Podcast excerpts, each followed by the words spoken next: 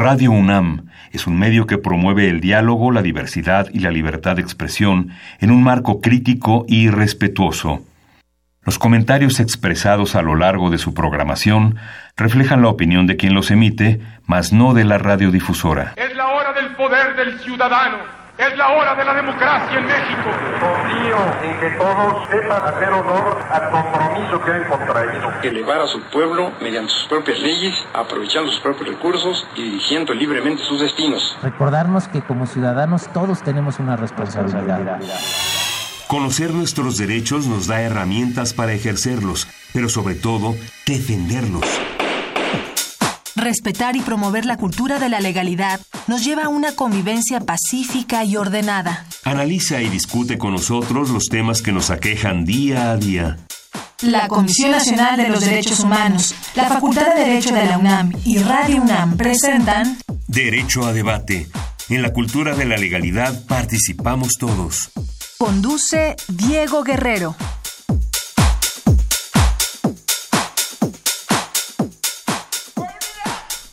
Hola, ¿qué tal? Muy buenas tardes. Bienvenidos a Derecho a Debate en la Cultura de la Legalidad. Participamos todos. Mi nombre es Diego Guerrero. Y el día de hoy tendremos un programa especial precisamente para tratar uno de los temas que ahorita está en boca de todos, el tema de las elecciones. El día domingo se llevó a cabo uno de los procesos más complejos de nuestro país, por lo que representa realizar de manera simultánea la elección de 3.400 cargos de elección popular entre los que se encuentra el presidente de la República, ocho gobernaturas, la jefatura de gobierno de la Ciudad de México, la Cámara de Diputados, Cámara de Senadores, además de los congresos locales. Se nos presenta el escenario de un presidente que gobernará con una mayoría propia en el Poder Legislativo con el 62% de los diputados y el 54% de los senadores, lo cual, a título personal, me parece rompe con el, el ideal de la pluralidad y los equilibrios de poder. Asimismo, debemos reconocer que en este proceso Andrés Manuel López Obrador contó con una amplia participación que le permitió obtener el 50%, más del 50% de los votos a su favor, lo que le da, quizá, una fuerte legitimidad. Sin embargo, algunos de los temas controversiales que puso sobre la mesa el entonces candidato fueron, entre otros puntos, garantizar la baja de los sueldos de los principales funcionarios, la descentralización del gobierno federal, generando una mudanza de las sedes de las secretarías a las entidades federativas, la contratación de 3.000 jóvenes con un sueldo de 3.600 pesos, eliminar la reforma educativa, la creación de la Guardia Nacional y desde luego la amnistía a infractores, entre otros temas.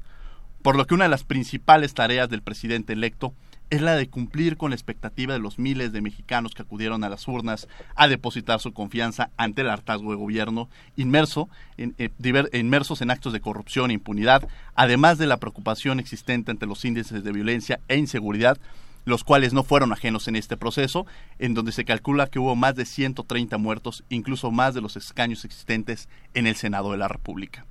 En el programa del día de hoy haremos un análisis del proceso electoral y lo que viene para nuestro país desde la Universidad Nacional Autónoma de México en esta mesa que tenemos a distinguidos catedráticos de la Facultad de Derecho y me acompaña el día, el día de hoy en la conducción Alejandra Nieto.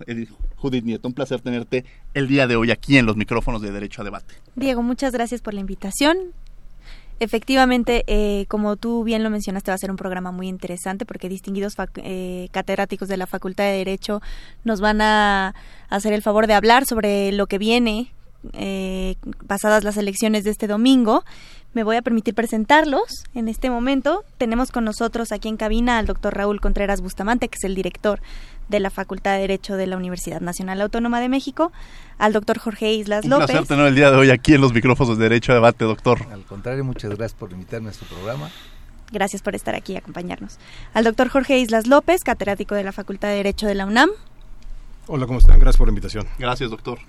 Al maestro Sabino Bastías Colinas, analista político y también profesor de la facultad. Hola, ¿qué tal? ¿Cómo están? Muy buenas tardes. Buenas tardes. Es un placer. Y a la doctora María de Guadalupe Salmorán Villar, que también es maestra de posgrado de la Facultad de Derecho de la Universidad Nacional Autónoma de México. Un gusto, muchas gracias y saludos a tu auditorio.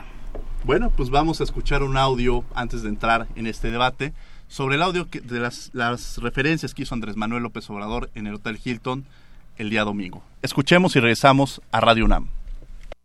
Este es un día histórico y será una noche memorable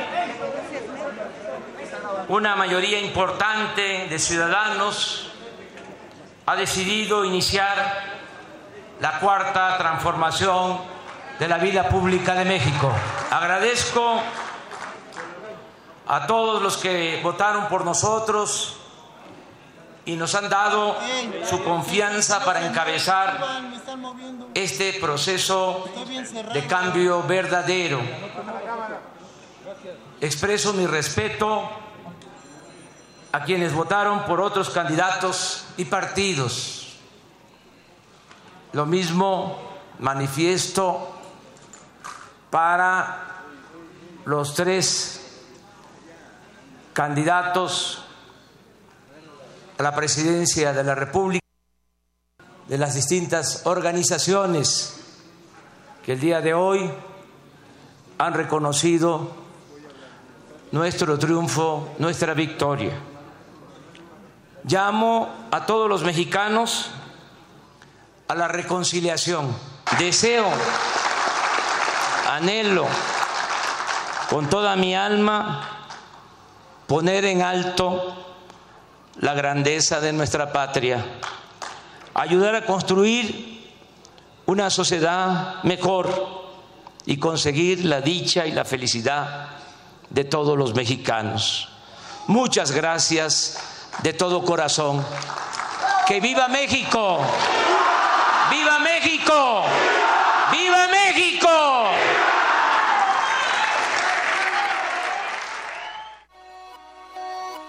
Síguenos en Facebook y Twitter como Derecho a Debate. Bien, estas fueron las declaraciones de Andrés Manuel López Obrador el día domingo, después de haber concluido incluso parte de este del proceso electoral, que aún todavía no, no, termina, sigue su curso, pero precisamente cuando ya se declaraba eh, como ganador al, al presidente electo. ¿Cómo llegamos a esto? ¿Cómo llegamos a un proceso electoral tan complejo? Me gustaría iniciar quizá entendiendo, comprendiendo el proceso electoral en sí, las nuevas reglas del juego que empiezan a existir, eh, las propias reformas constitucionales que nos llevaron a lo mismo, el tema de, en fin, hay muchos temas que quisiéramos abordar y me gustaría empezar con usted, señor director, el doctor Raúl Contreras Bustamante. Mira, Diego, el sábado publiqué un editorial en el Excelsior donde dije que sería una elección histórica. Mira, conviene que nuestros eh, nuestro auditorio sepa o recuerde que en 1976 hubo una elección con un solo candidato. El Partido Revolucionario Institucional presentó como candidato a José López Portillo, el Partido Popular Socialista y el Partido Auténtico de la Revolución Mexicana, así se llamaban, lo hicieron su candidato y el PAN no presentó candidato. Y se consideró que era una crisis de la democracia y se convocó una reforma política que le encargaron a don Jesús Reyes Heroles y que en 1977 se procesó con el voto pues casi exclusivamente de los, de los priistas.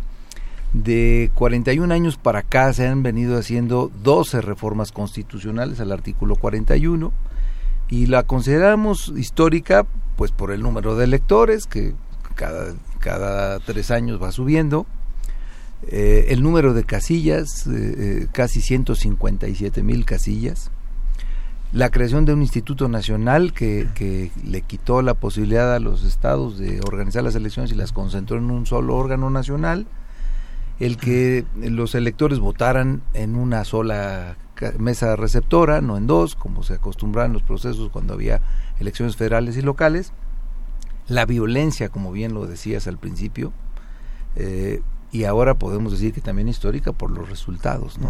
Estos resultados en donde un candidato obtiene más del 53% de los votos, que hace eh, palidecer aquellas propuestas de que México necesitamos segunda vuelta, que se lleva la mayoría de las dos cámaras, su partido, su movimiento, que le permitirá este, procesar las iniciativas sin problema y que eh, le facilitará incluso reformas constitucionales porque se fueron acumulando elecciones y lo que no dijiste al principio es que el domingo se renovaron 28 este, legislaturas de las entidades federativas, incluida la de la Ciudad de México. Entonces, eh, de esa elección y de tantas reformas para lograr decantar y, y, pluralizar al sistema político, volvimos a tener una elección histórica donde un solo partido, un solo eh, candidato puede tener una posibilidad muy importante de poder eh, manejar, como él dice, la cuarta transformación de la vida pública de México. Sin lugar a dudas. Eh, maestro Sabino Bastida. Bueno, es un, un momento extraordinario. Yo creo que estamos viviendo tiempos muy interesantes.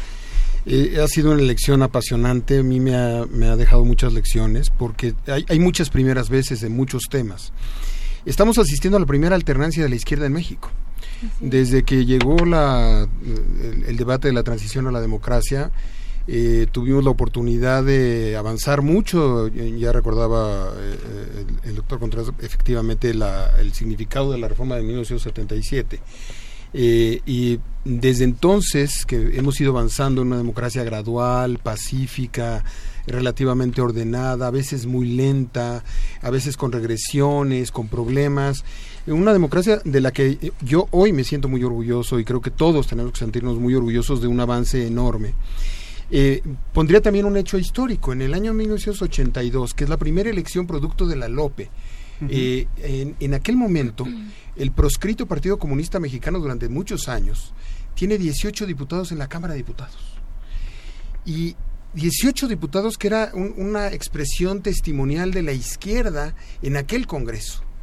De aquel momento, de 82, con 18 diputados en la, en la Cámara, en el día de hoy está la izquierda mexicana, podemos cuestionar eh, qué, calidad de izquierda, si puede ser diferente, si que merecíamos otra, pero la izquierda mexicana está llegando a la presidencia de la República por primera vez por la vía democrática, que además hay que festejar y celebrar, porque hay una izquierda revolucionaria que no cree en la democracia, que no creía en la democracia, hay izquierdas que creen que la democracia es un asunto que por el que no debe transitar el cambio que plantean sus políticas y sus ideas. Sin embargo, acá la, la izquierda se formó en la vía institucional, se formó y perdió tres veces con el ingeniero Cárdenas, y perdió dos veces con Andrés Manuel López Obrador, y siguió la vía institucional, y se formó otra vez, y, y, con todos los momentos difíciles de institucionalidad que se le puedan cuestionar al proceso que lo tuvo, esto es pasión pura y política pura, estamos viendo la primera alternancia de la izquierda en México. Y las democracias se consolidan con la llegada de las izquierdas. Recordemos al PSOE en España, recordemos el socialismo chileno. Hay muchas experiencias globales en donde la izquierda, cuando llega por la vía democrática... Se llegó tarde con esta... porque a lo que voy es de que hay muchos países que incluso, como mencionaba, el caso de Chile... Cada país va llegando a su... Cada, cada país va llegando en su tiempo, pero pero redondean, nada más para redondear la idea, creo que esta llegada de la izquierda que tiene un, encanto, un, tema histórico del que creo que hay que emocionarnos todos, derechas, izquierdas, partidarios o no, porque, porque es por la vía institucional, también tiene una explicación política de por qué gana López Obrador. Eh, tengo la impresión de que además el modelo económico que nos planteamos desde 1982, eh, eh, nos planteamos un modelo económico neoliberal, un modelo económico eh, de libre mercado, que de la mano llevaba también en esta profundización de la democracia. Y desde 1982 no tuvimos alternancia de modelo económico. Es decir, PRI PAN siguieron con la misma casta eh, hacendaria, el mismo grupo político. Por eso Mitt puede ser secretario de Hacienda del PAN y del PRI, porque era, era prácticamente lo mismo. Y un actor político que se llama Andrés Manuel López Obrador captura el imaginario en esto y dice, hay que reformar un modelo económico porque tenemos causas. ¿Cuáles son las causas estructurales de esta elección? Para mi juicio, entenderla. La causa estructural fundamental se llaman 53 millones de pobres. La segunda causa estructural se llama que somos el décimo país Gini en desigualdad. Y la tercera causa estructural se llama que la movilidad social es cero, según el estudio del Centro de Estudios Espinosa Iglesias, que publicaron hace un mes. La movilidad social en México es cero. Entonces, movilidad social cero significa poca expectativa. 53 millones de pobres y, ese, y esos deciles de desigualdad significan la preocupación de la gente por una, por una condición distinta. Y esa emoción la captura la izquierda de Andrés Manuel López Obrador. Entonces, esta es una elección que tiene eh, explicaciones estructurales, a mi juicio, que datan del 77, que pasan por el 82 en términos de democracia, como decía el doctor Contreras, que pasan por el modelo económico de 1982, de 1985 con la firma del GATT, y que en este momento cristaliza todo eso. hay razones coyunturales, a mi juicio también, sin duda, la corrupción del sexenio que termina, la violencia política de dos sexenios. Entonces, todos estos agotamientos dan lugar a, un, a una molestia, a, una, a un deseo de cambio a un voto de protesta. Acaba de estar en México Bovero y nos decía en las conferencias del instituto eh, eh, esta idea del voto de protesta que se está dando en todo el mundo, que es una explicación eh, muy, muy sensible a Brexit, a Trump, a otras, a otras expresiones políticas. Y nosotros estamos viviendo ese momento y la maravilla para mí es que esto se dio de manera institucional, democrática, civilizada. Ver a José Antonio Meade a los ocho minutos del resultado de las televisoras, salir a los medios de comunicación, ver a Anaya salir a reconocer el triunfo de, de, Andrés Manuel López Obrador, ver al Bronco con lo testimonial que puede hacer su, candidatura, y ver al presidente de la República reconociendo, y ver el día de hoy, a, a 48 horas de la elección, el, primer encuentro en donde se saludan Peña Nieto y eh, eh, eh, Andrés Manuel López Obrador, me parece que estamos viviendo la democracia a plenitud, la alternancia con todos sus significados, y ya veremos y ahorita discutiremos qué significará en términos de gobierno y demás. Pero yo estoy muy entusiasmado, muy contento de lo que estoy viendo. Por supuesto, tengo las mismas dudas de todos respecto a muchas cosas, pero yo veo que el enojo social, que sí lo había, era muy grande por muchas razones, se canalizó por la vía democrática e institucional. Y cuando eso pasa, en derecho, el derecho, las instituciones, la política, vale la pena. Sin lugar a dudas, esta fue una fiesta democrática y hay que entenderlo como eso. Y lo que ha venido sucediendo es precisamente para una reflexión de todo lo que está y, lo, y el proceso histórico por el que pudimos llegar a vivirlo es de gran, gran importancia, Alejandra. Gracias. A mí me gustaría aprovechar la línea argumentativa que nos presenta ahora el maestro Bastidas, porque me parece muy interesante, además de analizar, por supuesto, las reformas electorales y legales que nos han traído a las elecciones que vivimos el día domingo, creo que es muy importante aprovechar la experiencia que tenemos acumulada en esta mesa para... Eh, cuestionarnos qué sucede con el entorno social, que es también una parte de lo que, de lo que nos trae los resultados que presenciamos eh, el primero de julio. Me parece muy interesante. Se habló aquí ya un, un momento sobre si la democracia en México por fin se consolidó, si la llegada de la izquierda por la vía institucional significa que hemos dado un avance fundamental en el sistema político y democrático del país. Me gustaría también poner sobre la mesa eh, la pregunta sobre si el hecho de que veamos menos fragmentación no solo en las elecciones federales, sino también en las elecciones locales con los resultados preliminares que tenemos hasta ahora, nos da algún tipo de de material que debamos analizar respecto al efecto que eso puede tener en, en, nuestro sistema electoral, no solo a nivel federal, sino también creo que a nivel nacional. Vale la pena voltear un momento a, ver lo que sucedió con las elecciones locales. Entonces, para esto me gustaría escuchar eh, la opinión del doctor Jorge Islas. Ah, muchas gracias. Eh, es una elección histórica por varias razones. La primera es porque es la elección más grande que hayamos tenido en la historia de todo el país estuvieron en disputa 18 mil cargos de elección popular, poquito más. Esto es, impresionante porque habla de que tenemos estructuras institucionales muy sólidas para organizar una elección de esta magnitud y que haya salido también, dadas las eh, circunstancias en las que se presentó, fue una campaña muy polarizante que generó encono y el día de la elección la gente salió a votar en paz, en orden y yo creo que de una manera eh, muy eh, cívica a demostrar que por la vía pacífica podemos hacer cambios e impulsar cambios. Un segundo punto es que tuvimos una participación muy buena. Si bien no rompimos el récord del 94, que fue cerca del 70% de participación, obviamente fue un año muy complicado, sí llegamos al 63%. Entonces esto habla de que la gente salió a votar por interés, a fin de que tengamos eh, cambios, pero lo repito, que sean institucionalizados. Un tercer elemento es que se da una votación histórica porque quien gana la elección presidencial lo gana con el 53% desde Carlos Salinas de Gortari. A la fecha nunca habíamos tenido un presidente que tuviera tanta legitimidad, pero quiero agregar algo muy importante. La elección de Carlos Salinas fue muy cuestionada y no teníamos órganos autónomos que regularan el procedimiento electoral. Entonces estamos hablando que propiamente desde que las elecciones son más o menos, o yo diría más, eh, reconocidas por su legitimidad, por su imparcialidad, por sus condiciones de hacer democrático el respeto a la expresión del voto popular. Eh, desde Ernesto Cedillo a la fecha nadie había alcanzado una, una, un apoyo tan importante en términos electorales. Esto nos da como resultado, atención, una nueva pluralidad. Los antiguos partidos predominantes se acabaron. El PRI hoy está reducido a la expresión de un 15-16% a nivel nacional. El PRD que en algún momento llegó a alcanzar, yo digo entre comillas, nunca hay voto duro y ahora lo demostraron que no hay voto duro, 17%, su expresión actual a nivel federal es del 5 o 6%, arañando.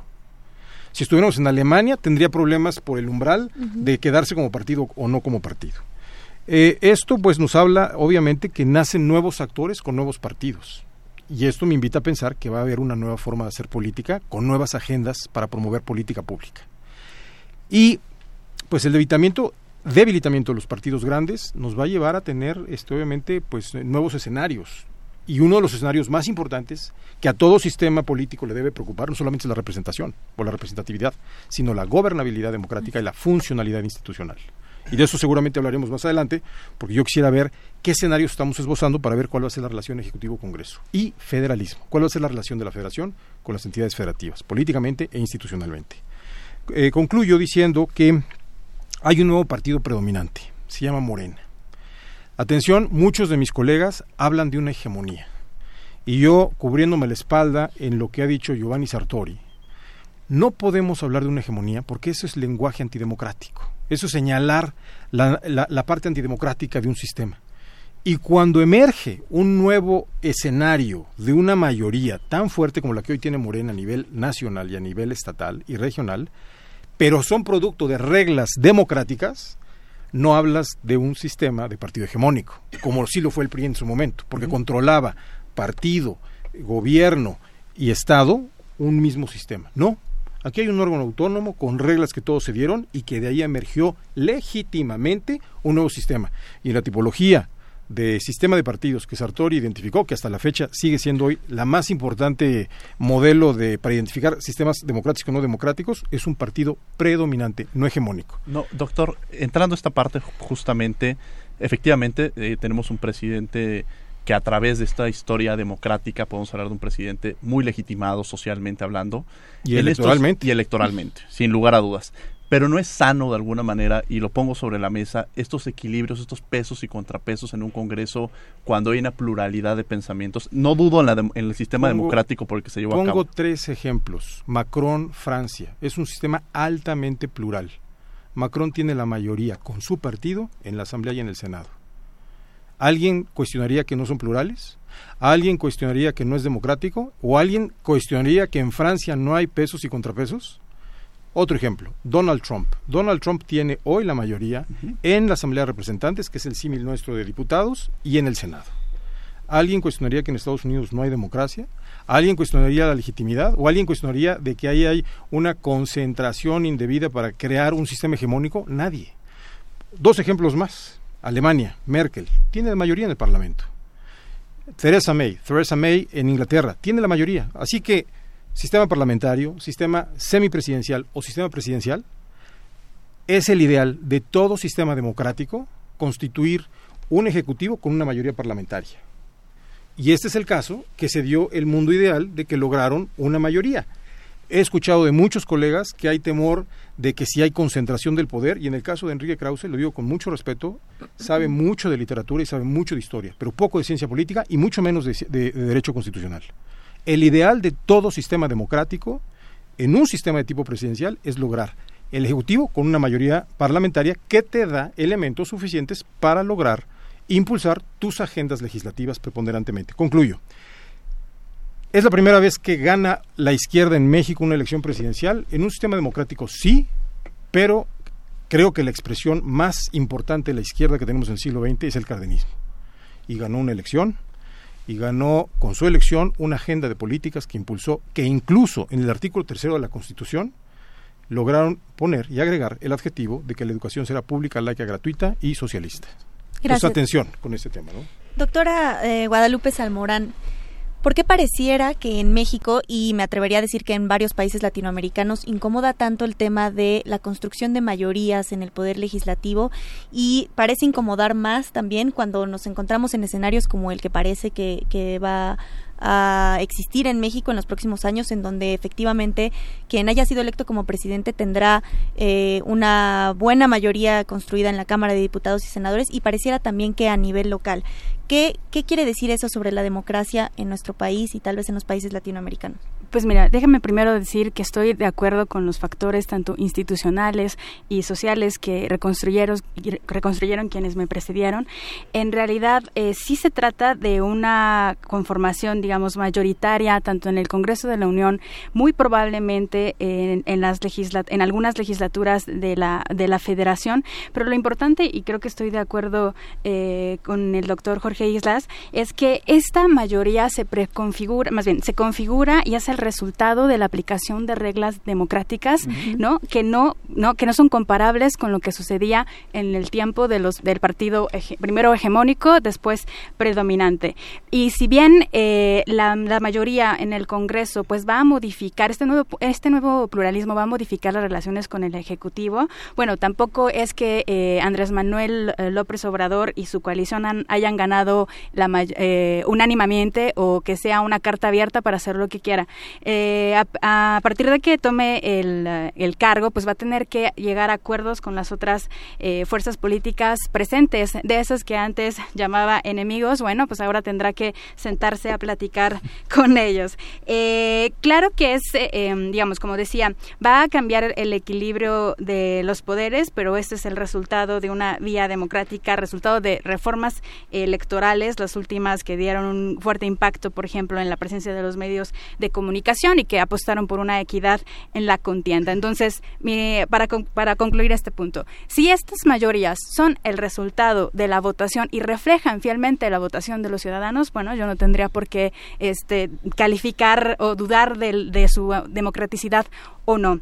Eh, como decían anteriormente, pues esta es una, unos comicios pues que son calificados como los gran, más grandes de la historia por el número de elección de cargos eh, ofertados, por el número de funcionarios que, lo hicieron posible, los ciudadanos que hicieron posibles estas elecciones y también por el nivel de, votación. Déjenme decir que fue una organización de los, de los comicios ejemplar ¿no? y digna de aplauso y reconocimiento.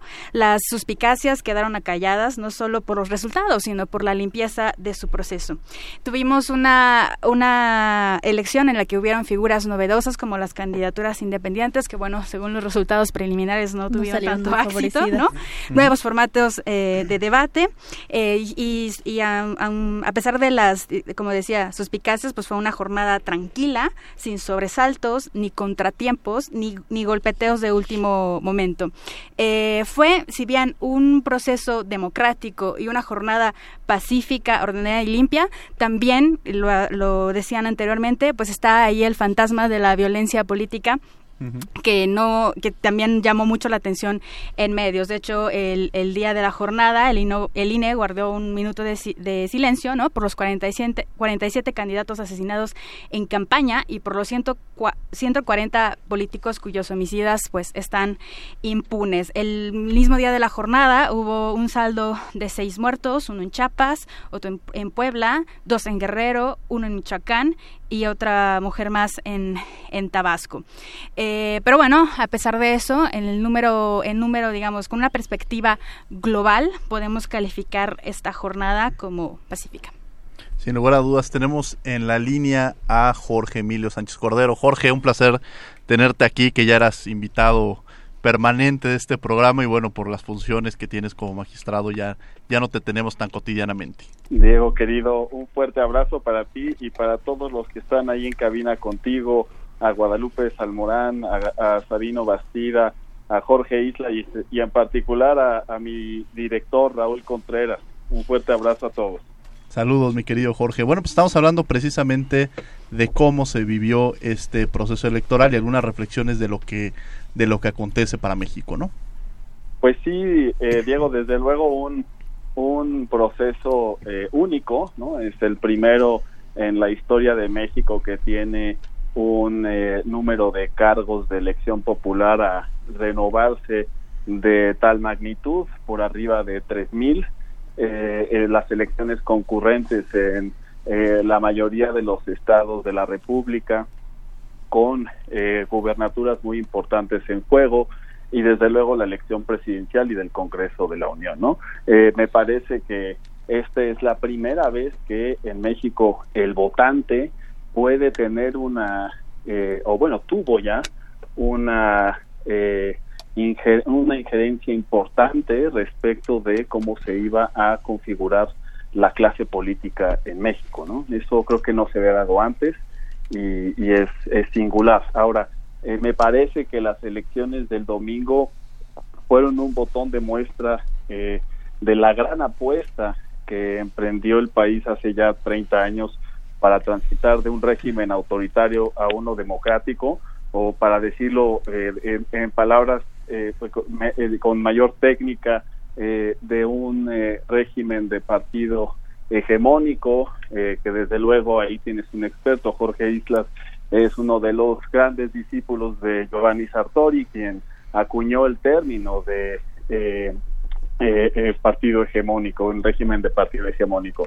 Y ahora hemos transitado y creo que se ha consolidado el régimen de partidos plural, ¿no? Este, me parece que, que, la democracia en México no debe de emprender un paso hacia atrás en ningún momento y creo que estamos dando pasos agigantados hacia adelante. Eh, te resalto dos puntos fundamentales que no habían que no se habían suscitado en elecciones presidenciales anteriores. El que los propios contendientes que perdieron la elección hayan salido a reconocer públicamente que las tendencias no les favorecían, eh, me parece que es enaltecedor de la convicción democrática de todas las fuerzas políticas, ¿no? Eso es, eso es fundamental. Eh, en segundo lugar, me parece que la función de las autoridades electorales, en particular la del Instituto Nacional Electoral, comandada por Lorenzo Córdoba, me parece que realizaron un trabajo estupendo. Eh, eh, ya se estaba dando cuenta ahí de la sesión extraordinaria del Consejo General el domingo, eh, que me pareció que, a ver, eh, todos eh, estaban bajo la misma tónica de trabajo, este, que, la verdad un, esmero importante por parte de los consejeros para sacar adelante estas elecciones que desde luego pues tenían un impacto importante y sobre todo que tenían eh, todo esto de los cargos de elección popular a renovarse eran muchos y por lo tanto la presión era mayor. Y, finalmente, desde luego que a la ciudadanía, ¿no? Este, este eh, proceso electoral nos resalta el hecho de que México se constituye eh, desde luego una ciudadanía que es importante para como fundamento y, y, y, pilar de la democracia, eh, la ciudadanía en su acepción de elector como también en su acepción de funcionario de casilla. Creo que en esas dos acepciones la ciudadanía cumplió y, y creo que eso es un punto que no debe soslayarse. Jorge, buenas tardes. Te saluda Judith Nieto. Estoy acompañando aquí a Diego en la conducción de este programa. Quisiera aprovechar eh, la experiencia que tienes, por supuesto, como magistrado de una de las salas regionales del Tribunal Electoral del Poder Judicial de la Federación, porque como mexicanos, por lo menos en la historia reciente, estábamos acostumbrados a la judicialización de las contiendas políticas y es bastante común ver que varias de las elecciones se resuelven en los tribunales con los recursos que presentan los distintos actores políticos. Quisiera preguntarte si en esta ocasión el proceso se vivió diferente desde la trinchera en donde estás y qué perspectivas tienen para, para el futuro de, estos resultados que vimos el pues domingo a nivel federal y local, en lo que les toca a ustedes en esas eh, Pues mira, yo te diría que eh, eh, nos hemos preparado todo este año desde luego para atender y resolver todos eh, los cuestionamientos que se eleven ante nosotros respecto de las elecciones.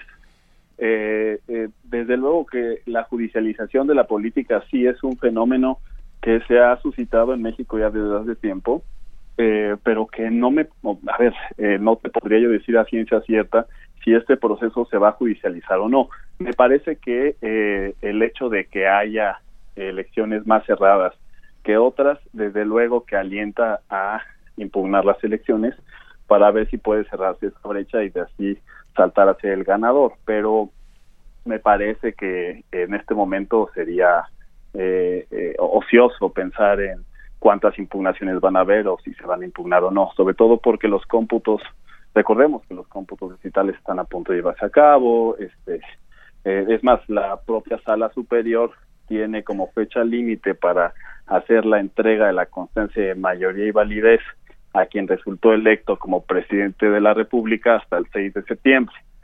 Eh, en esa fecha, pues desde luego que ya se habrán resuelto todos los juicios de inconformidad que se presenten en contra de las elecciones a diputados federales, por ejemplo, por mayoría relativa, ¿no? Todas las elecciones que eh, parten del principio de la distritación. Eh, y desde luego que RP también se resolverá a mediados de agosto. Eh, pero, a ver, yo creo que las elecciones en sí, el ánimo de todos los actores políticos me parece que es sumamente favorable, sobre todo para desalentar a todos aquellos que, pues, de cierta manera, no concebían al sistema democrático como eh, un sistema ideal, ¿no? Me parece que en México está la democracia para quedarse y que tenemos que aprovecharla y, la, y lo estamos haciendo, creo, como sociedad. Sin lugar a dudas, Jorge, te agradecemos mucho. No sé si alguien en cabina quisiera hacer algún comentario. Te agradecemos mucho, querido Jorge, y efectivamente todos tus valiosos comentarios aquí en los micrófonos de Derecho a Debate. Un fuerte abrazo. Un abrazo, Jorge. Pues bueno, estamos precisamente en esta parte ya también cómo se vivió el proceso electoral. Y ya después de haber escuchado eh, las reflexiones que han hecho cada uno de ustedes, empezaríamos precisamente a entender el debate. Eh, ¿qué ¿Cómo se vivió este proceso y qué viene para México, doctor? ¿Cómo lo podemos entender? ¿Cuáles son las preocupaciones que surgen efectivamente ante un proceso democrático, legitimado, pero hay muchos temas en los cuales los ciudadanos ahora en esta democracia mucho más participativa en la que debemos de empezar a entenderla, hubo una gran participación, lo decían, filas enormes de gente que estaba aspirando a querer votar el caso de las casillas especiales, todos querían ir a las casillas especiales y querían tomar esta este, parte de la vida democrática que estaban lejos de sus lugares de origen y que solamente 750 y, y exigían de alguna manera esta precisamente en esta fiesta democrática poder participar. Bueno, yo voy a empezar porque me quedo con lo que dijo Sabino y, con esto quiero reconocerle que es uno de los analistas más atinados en esto en cuanto a los resultados. Estuvimos permanentemente comunicándonos eh, los últimos tres meses y, sin duda creo que él tenía una visión muy clara de lo que estaba pasando. Eh, me quedo con, con el asunto de que era una materia pendiente que ganara un partido de izquierda. Y también le doy la razón a Jorge de que eh, durante la época del PRI había, este, hubo presidentes que tenían una tendencia de izquierda, como también lo hubo algunos que tenían una tendencia este, hacia la derecha. Y ese, digamos, a lo mejor esa es la razón por la que duró tantos años en el poder. Pero eh, me quedo con, con el asunto de que el resultado de la elección, como está, no es simplemente una alternancia, sino va a significar un cambio de sistema político y un cambio de modelo económico. Ese es el tema en el que creo que podríamos divertirnos un rato en, tratar de ver hacia dónde va todo eso. Eh, también, eh, a lo mejor por, por el hecho de ser provinciano, a mí, desde el punto de vista de, de, una visión de, alguien que vive en la provincia, no me deja muy contento este sistema de acumulación de tantas elecciones el mismo día, porque cuando a ti te dan seis boletas, difícilmente la gente tiene el tiempo, la capacidad y, y, la vocación democrática de checar quiénes son las personas por las que vas a votar. Entonces, la elección presidencial fue determinante en los resultados para, los para las gobernaturas, para la integración de, de, las dos cámaras del Congreso Federal y para 28 legislaturas. Entonces, creo que para la vida política local, el que eh, en el mismo día decidas quién va a ser tu gobernador, quién, quién va a ser tu, tu ayuntamiento y quién va a ser tu congreso, en, en, en, una contienda donde lo único que pasa por las televisoras nacionales y, y, tiene preeminencia en las redes y en la prensa nacional es la elección presidencial. Entonces creo que es un tema que habría después que discutir porque Sí tiene una relación federalista esto. Y la otra es, a, mí no me disgusta que un presidente tenga una mayoría parlamentaria. A lo mejor nos quedamos acostumbrados a que de 1997 para acá nadie lo había tenido. O sea, estos, estos últimos 21 años no se había obtenido y, creo que muchos jóvenes a lo mejor estarán, estarán acostumbrados a ver este, este tipo de negociaciones y este tipo de problemas que tiene un presidente para que sus iniciativas se procesen. Pero la, la pregunta que yo dejaría, si estamos eh, ante la, ante la victoria democrática de un partido político como Morena, o todavía tenemos que ver si el movimiento popular, el movimiento político que generó la campaña de, como dijo Jesús Silva Herzog Márquez, el primer luchador social que llega a la presidencia, porque antes llegaban generales, luego llegaron este gobernadores, burócratas, luego burócratas, tecnócratas. y luego nuevamente gobernadores, este eh, Fox y, y, Peña Nieto fueron gobernadores, pero nunca había llegado un luchador social. Entonces este movimiento social que generó pues dos o tres sexenios, hay quien dice que son 12 años, yo digo que son 18 de, de, vida política de Andrés Manuel, si realmente puede llegar a, consolidarse en un partido político con las características que nos decía Sartori que tiene que tener un, un partido político, o todavía estamos ante una representación de gente de distintas formas de pensar que vamos a ver cómo se van a alinear cuando tengan que procesar sus tareas parlamentarias. Creo que con esta pregunta nos podemos ir por un momento a una pausa. Mientras tanto, los invito a que nos llamen al teléfono en el estudio que es 55 36 43 39 y volvemos en un momento. Escuchas Derecho a Debate.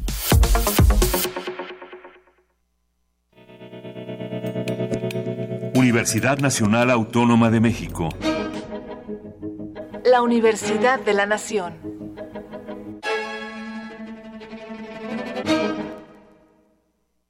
El orgullo del PRI está en todo México.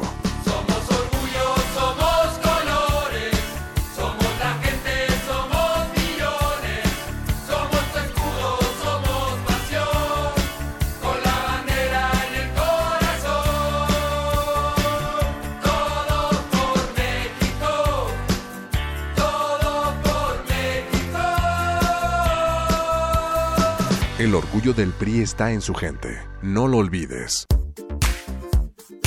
El Centro Nacional de las Artes invita a una experiencia audiovisual inmersiva con contenidos 360 grados y de realidad virtual, a través de seis obras digitales producidas por la cantante islandesa Björk y renombrados artistas visuales. Las piezas hacen un recorrido por los álbumes Vulnicura y Biofilia, que abordan la vida personal de Björk. La muestra Björk Digital se puede visitar en la Galería Central y en las salas Espacio Alternativo y Arte Binario del Centro Nacional de las Artes de la Ciudad de México.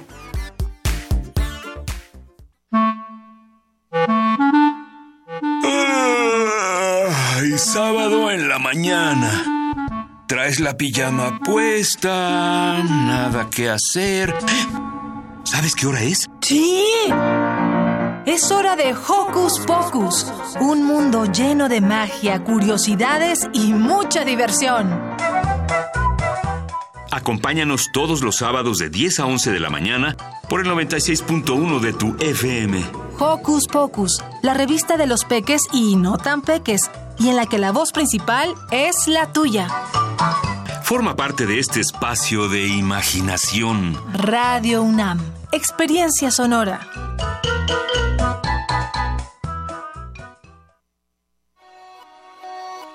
Síguenos en Facebook y Twitter como Derecho a Debate. Muchas gracias. Estamos de regreso aquí al programa Derecho a Debate con unos invitados eh, de lujo en la cabina. Tenemos al doctor Raúl Contreras Bustamante, al doctor Jorge Islas López, al maestro Sabino Bastidas y a la doctora María de Guadalupe Salmorán.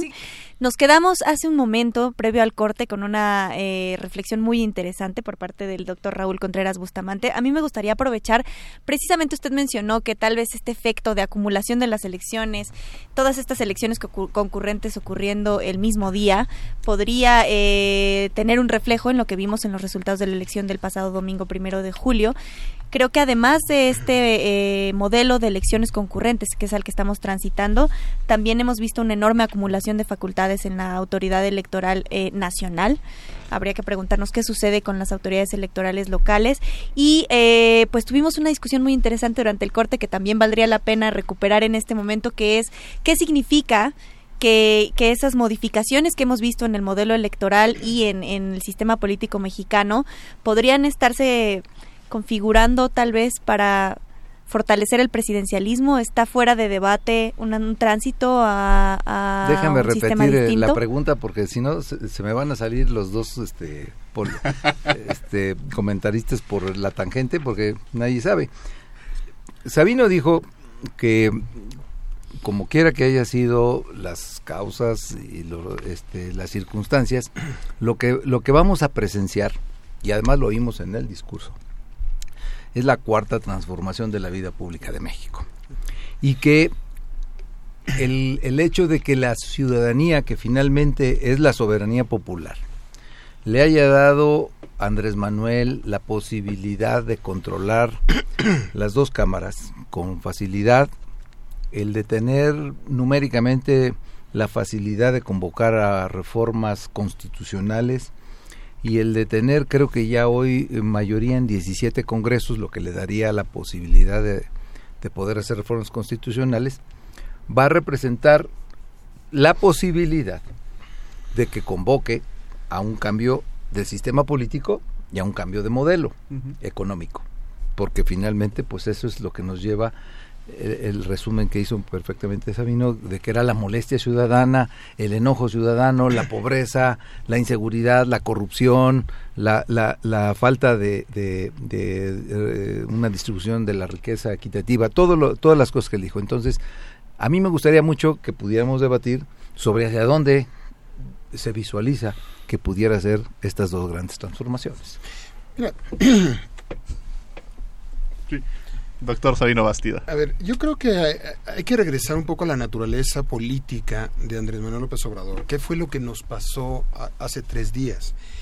Eh, eh, Andrés Manuel López Obrador es un líder político y social y el líder de un movimiento social que está llegando al poder por la vía democrática, que se institucionalizó en un partido, que se formó tres veces en una contienda, que eh, eso, eso me parece un voto de lealtad democrática de quien pudo haber hecho un movimiento en las calles de manera permanente, no nada más la toma de reforma que algunos recuerdan. Eh, estamos hablando de un movimiento social. De, de distintas eh, eh, orígenes, de distinta naturaleza, pero es un movimiento social que tiene un, peso político propio en la calle, que tiene una base social.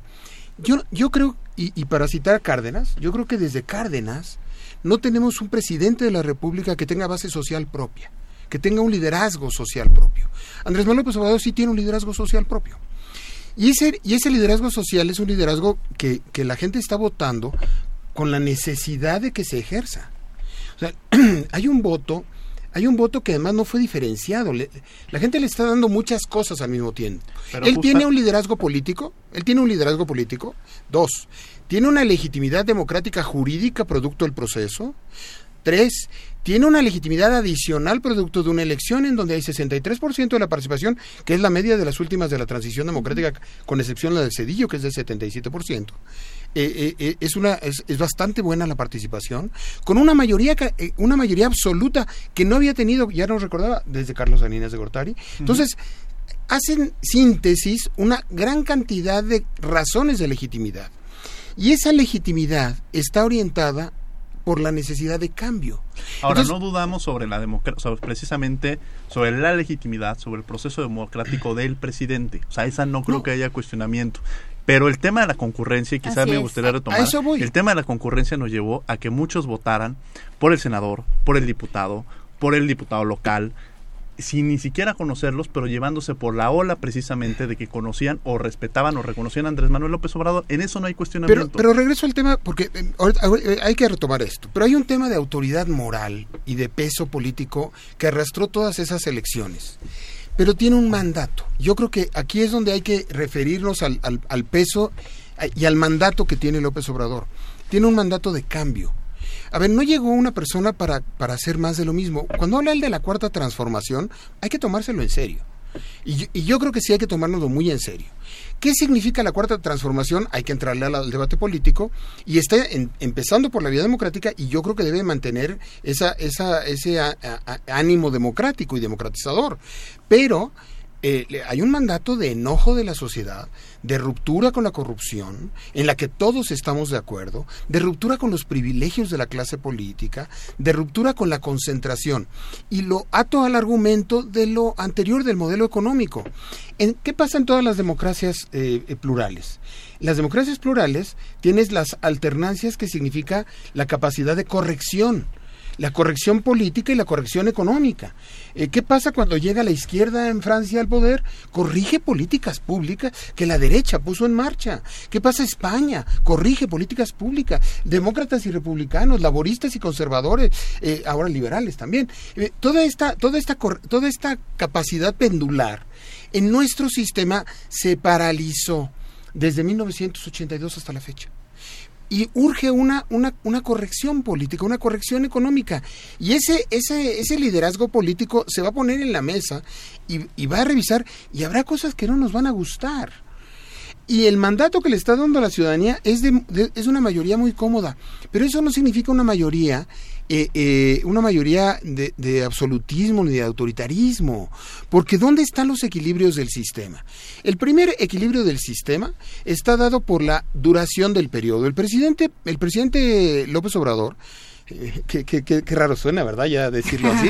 El presidente López Obrador es el primer presidente desde el plan sexenal que solamente durará cinco años, diez meses en su cargo. Presidente legítimo y ahora legítimo. Y ahora, le- y- ahora, le- Ahora sí legítimo. ahora con legitimidad democrática. Ahora por legitimidad democrática. Y- cinco años, diez meses durará en su encargo. Entonces, el primer dato, el, el- el primer dato concreto es que el señor tiene un periodo que, que- que concluirá. Y después, todos los factores de la democracia están en el tablero. Órganos autónomos, la Suprema Corte de Justicia de la Nación, los jueces, porque no es nada más la Corte, es todo, todo el sistema, Todo el sistema judicial. los medios de comunicación. Ay, ay, él lo dijo en su discurso, benditas redes sociales, ¿no?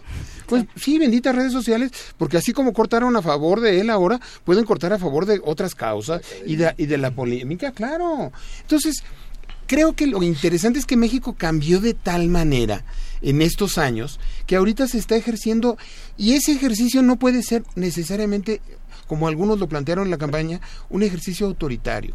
Pero eso no significa que no sea un gobierno que tiene un mandato muy claro de ruptura. A ver, vamos a ver ruptura. Y esa ruptura es deseable. Yo la deseo. Y estoy dispuesto a discutirla con cualquiera. Va a haber rupturas en ese sentido, doctor Es Jorge difícil Islas. que alguien que tiene... eh, una vez le preguntaron a Hegel que qué opinaba del futuro y Hegel decía, no tengo una bola de cristal para decir qué va a pasar en el futuro. Lo que sí sé, y coincido con Sabino, es que mm, es un voto de ruptura en cuanto a que no quieren mantener el mismo sistema, ni las mismas prácticas, ni a los mismos actores. Yo creo que mm, los excesos y la corrupción tan desbordante fue algo que ofendió en demasía al pueblo y el pueblo salió a decir no más con esto. La, eh, la cuarta transformación, atención, es algo que a mí me parece que tiene una profundidad eh, que debemos de valorar y de reflexionar. Andrés Manuel López Obrador la equiparaba con la independencia, la reforma y la revolución. Son palabras mayores.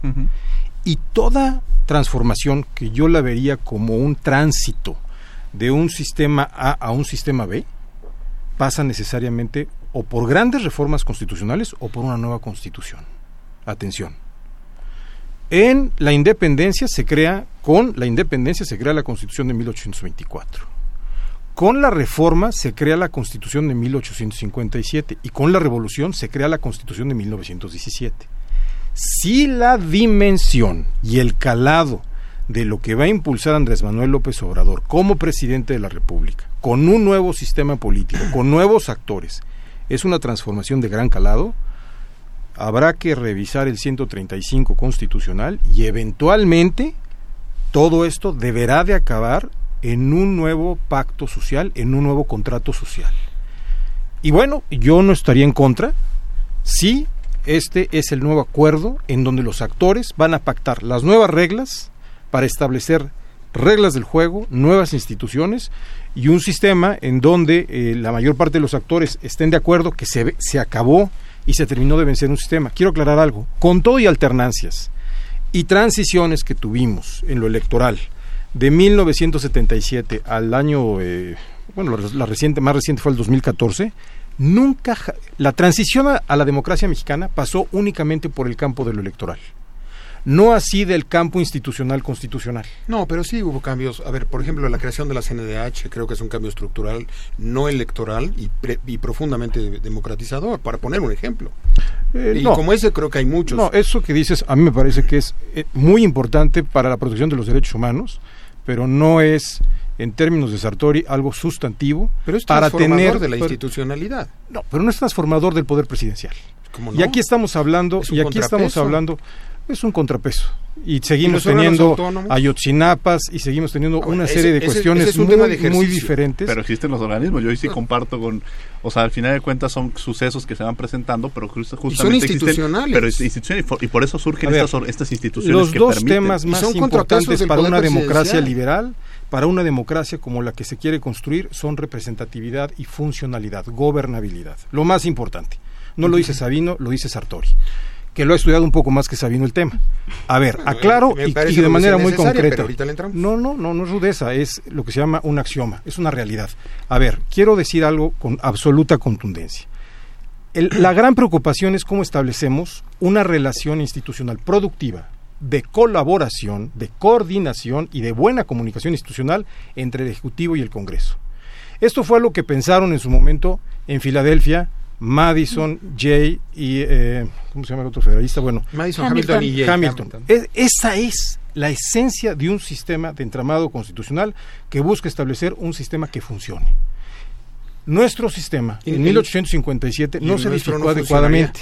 Por eso Carranza propone con José Natividad Macías un nuevo acuerdo institucional en donde prevalecía el Ejecutivo.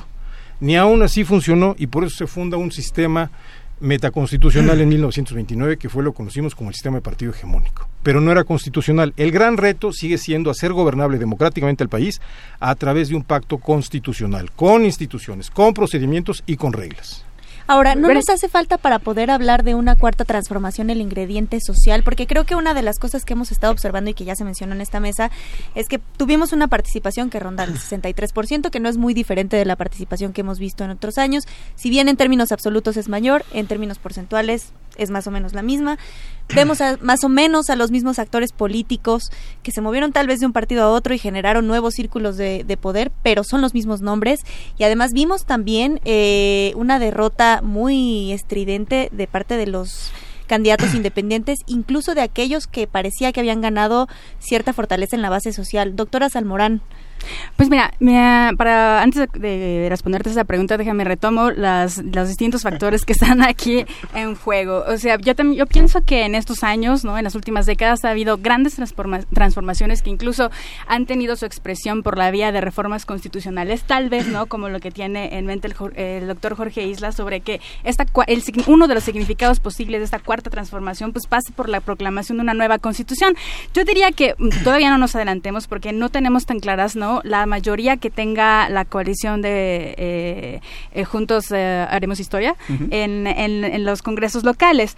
La otra, el otro punto sobre la mesa es si esta alternancia es realmente un giro hacia la izquierda. Yo diría, pues veremos, ¿no? Pues veremos en, la, en el proceso de las propuestas cuáles de las propuestas políticas que aparte fueron muy heterogéneas y que no todas son suscribibles con eh, una posición propiamente de izquierda, pues van a tener realmente una expresión eh, o cauce legislativo.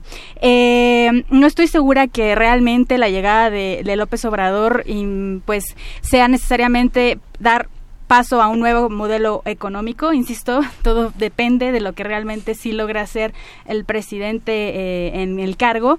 Y si bien es cierto que mmm, la acumulación ¿no? de las distintas elecciones, pues sí tuvo como un efecto dominó, lo que nos decía el doctor Raúl Contreras en las decisiones de la gente, tampoco podemos sacar una conclusión directa de que justo porque se acumularon las, las elecciones en un solo día, la gente votó como votó. Creo que el componente social que nos decía el doctor Jorge Islas es importante y también el doctor Sabino. En gran parte, pero eso no lo sabemos, ¿no? La expresión de este voto, de esta base social, de esta legitimación democrática por parte de los ciudadanos, viene del enojo, del malestar social por todas esas problemas estructurales que caracterizan a nuestra sociedad. La corrupción, la impunidad, la violencia, la desigualdad, la pobreza. Y bueno, retomo el siguiente punto sobre si realmente la llegada o la consolidación o de este partido Morena y su coalición en el órgano legislativo, pues es la expresión de ese movimiento político o ese movimiento social. Yo creería que son las dos, pero tampoco podría decir abiertamente que este partido político de Morena es abiertamente democrático, porque más bien se parece, ¿no? En términos doctrinarios a un partido personalista. Pero por ejemplo, él decidió a su candidato sin pasar por las vías democráticas. Pero no solamente Morena, ninguno de los partidos políticos nacionales existentes sometió por vías democráticas la decisión de sus candidatos. Y bueno, sobre si eh, la llegada de López Obrador implicaría un regreso del presidencialismo, pues en realidad es que nada más es la expresión del régimen político que ya tenemos. Y lo tenemos configurado por parte, a partir de las reglas constitucionales y legales de nuestro sistema político. De hecho, antes de que eh, Andrés Manuel se posicionara políticamente, pues ya estaban fluctuando estas propuestas, incluso, o sea, las, las, más conocidas por el Partido eh, Revolucionario Institucional, sobre de crear mayorías prefabricadas a partir del sistema electoral. En realidad, aquí la diferencia fue que con las reglas de un sistema mixto de representación proporcional y, y mayoría relativa, pues ganó una mayoría considerable. Doctor Raúl Contreras Bustamante. Mira, a mí me gusta el debate y por eso lo propicié. A ver, una reforma al sistema político y, al, y un nuevo régimen económico requiere de reformas estructurales, reformas constitucionales, como bien lo dice Jorge. Nada más que cuidado, ¿no? Hay, hay, que, hay que llamar solamente a la reflexión de un tema. El hecho de que se tengan todas las mayorías para cambiar la constitución no quiere decir que los factores reales de poder, como, se le, como les llamaba Lowenstein, estarán de acuerdo con una reforma. O sea, creo que el gran bono democrático que tiene eh, Andrés Manuel tiene que ser utilizado con mucha inteligencia, porque eh, eh, hablar de, de, que el hecho de que ya tenga el control del, del constituyente permanente le permite hacer cualquier reforma, creo que sería pues un salto al vacío si lo intentara hacer sin medir cuáles serán las reacciones de los factores reales de poder. Eh, la Salle decía que los factores reales son una fotografía. Me queda claro. La mayor parte de los mexicanos estaba en contra de los partidos políticos, de la corrupción en el gobierno federal, de la corrupción en los gobiernos de los estados y de los municipios. O sea, hay que, hay que decirlo, ¿no? Se juntaron una serie de factores que no nada más este, podemos decir que están señalados en, el gobierno federal, sino en los... Creo que la, la, peor expresión de corrupción e, era en los gobiernos este, de los estados y en algunos municipios, y los partidos políticos también este, eh, han generado hartazgo. Entonces, eh, el, el, el paquete de iniciativas de reforma tendrán que ser muy bien medidas para que efectivamente las reacciones que se tengan de los factores reales de poder ante la presentación o ante la ante la, la, este, el procesamiento de una reforma no empiecen a generar pues reacciones sociales porque habrá que ver qué opinan los banqueros, habrá que opinar el ejército, habrá que ver qué opinan los industriales, habrá que qué opinan los banqueros, los medios de comunicación, todo eso, ¿no? Una democracia. En una democracia, pero el, el solo hecho de tener las mayorías parlamentarias para poderla procesar, no quiere decir que cualquier reforma que se nos ocurra puede, puede caminar. Ese es un tema en el que me gustaría que debatiéramos. Incluso déjame, déjame precisar una cosa, ¿no? No necesariamente vamos a un... En este debate del constituyente a mí me, es un tema que me apasiona y, la, y me gusta, pero no siempre la, la, culminación de grandes reformas terminan en toda una nueva constitución. Eh, incluso muchas de las que refiere mi, mi amigo el doctor Islas, eh, a quien aprecio y respeto desde hace muchos años, eh, evidentemente eh, no todas las, las transformaciones fueron constitucionales, me refiero, accedieron después de la constitución, se reconocieron procesos políticos, incluso la constitución de 17 pues fue después de la, de la revolución, la, la, la, constitución de 57 fue después de la reforma, la constitución de 24 fue después de la independencia, es decir, los procesos políticos largos, la parte política se dio antes del proceso. Maestro, voy a aprovechar para interrumpir justo aquí porque tenemos en la línea al maestro Javier Martín Reyes, abogado por la UNAM y politólogo por el CIDE, y precisamente eh, me parece que nos ha estado escuchando y sobre esta discusión que estamos teniendo sobre, sobre esta transformación. No sé, Javier, si nos pudieras comentar, ¿crees que las condiciones están dadas para tener una transformación a la altura de las expectativas? Eh, ¿Qué tal, eh, Judith? ¿Qué tal, Diego? Saludos a, todos por allá. Yo creo que el tema de eh, la cuarta transformación tiene un problema fundamental y es que en realidad no tenemos muchísima claridad sobre a qué se refiere el hoy candidato ganador cuando habla de la cuarta transformación. ¿no? Yo lo que aquí apuntaría es que parece que hay cierto tipo de mensajes encontrados. ¿no? Una de las cosas que le hemos escuchado eh, continuamente a López Obrador a lo largo eh, de la campaña, incluso en, los discursos ya eh, del día de la jornada electoral, era esta idea que además es muy propia del liberalismo político, no consistente en que hay que separar al poder político del poder económico, ¿no? Entonces, por una parte parecería que si hay una retórica que está apostando por una transformación importante, sobre todo en términos de la relación entre economía eh, y política. Pero por otro lado también eh, creo que López Obrador ha sido particularmente cauteloso al momento de hablar sobre el respeto a las instituciones y al sistema legal que actualmente eh, contamos, ¿no? da la impresión incluso si uno revisa, por ejemplo, su programa de gobierno, las plataformas que han presentado, que la gran apuesta no necesariamente pasa por reformas eh, constitucionales o incluso eh, legales, ¿no? Sino que parecería que muchas de las cosas por las que se está apostando, y estoy pensando aquí en, digamos, tres de los grandes ejes que él ha señalado, ¿no? El tema de la desigualdad, el tema de la corrupción y el tema de la seguridad. Bueno, parecería que en estas áreas, ¿no? Los remedios que está proponiendo López Obrador pasan mucho más por el área de la administración y del poder ejecutivo que necesariamente por, eh, por, por, un cambio digamos radical del, del, ordenamiento no eh, la metáfora digo, a, mí me queda muy claro que cuando López Obrador está hablando de la cuarta eh, transformación como ya lo mencionaba el doctor bueno, a lo que se está refiriendo es de alguna manera a la continuidad entre los tres grandes momentos históricos de México independencia reforma revolución que además digamos es una de los elementos eh, fundamentales del nacionalismo eh, revolucionario. El PRI mucho tiempo defendió eh, esta idea de los tres grandes momentos históricos. Bueno, ahora López Obrador lo que está haciendo es que está agarrando esos tres momentos propios del nacionalismo revolucionario y él está diciendo vamos por una cuarta transformación.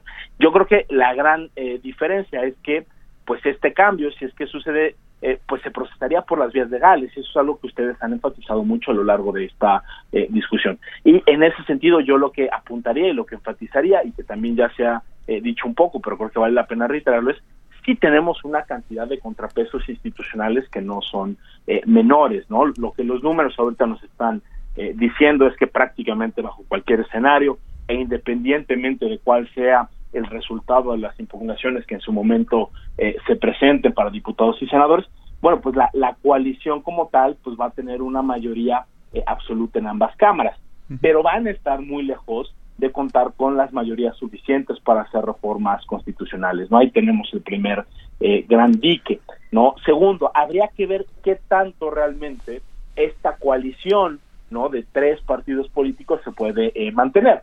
El primer dato duro es que lo más probable es que, por ejemplo, el Partido Encuentro Social pierda el registro, ¿no? Porque los, los números que nos está dando eh, el INE ahorita de manera preliminar están entre el 2.3 y 2.4. El PES, de alguna manera, es muy probable que, eh, que desaparezca. que tanto esos diputados y senadores se van a quedar en la coalición?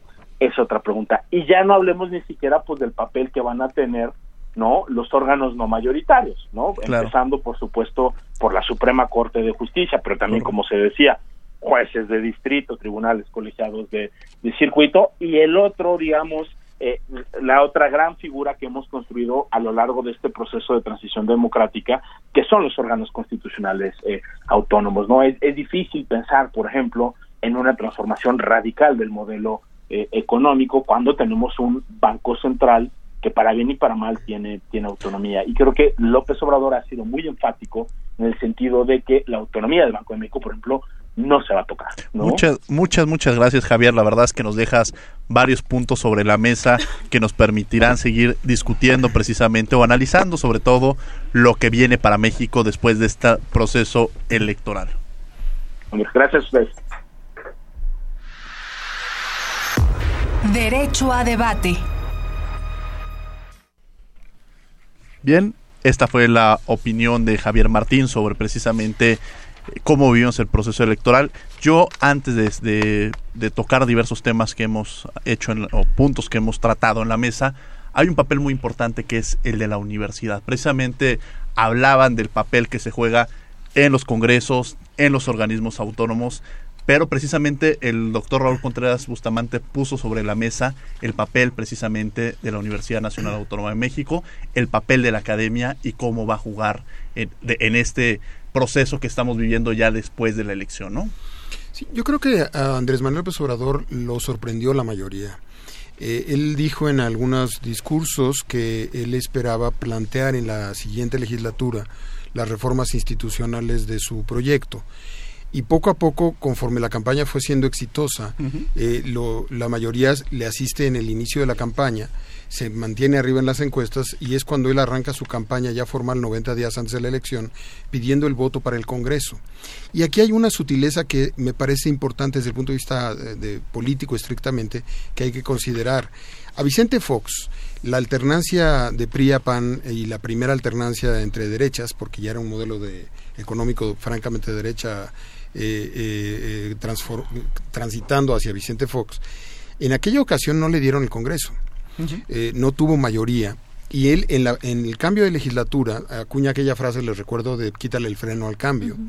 Y, y, todas las justificaciones de sus errores estaban en función de que no había tenido el Congreso.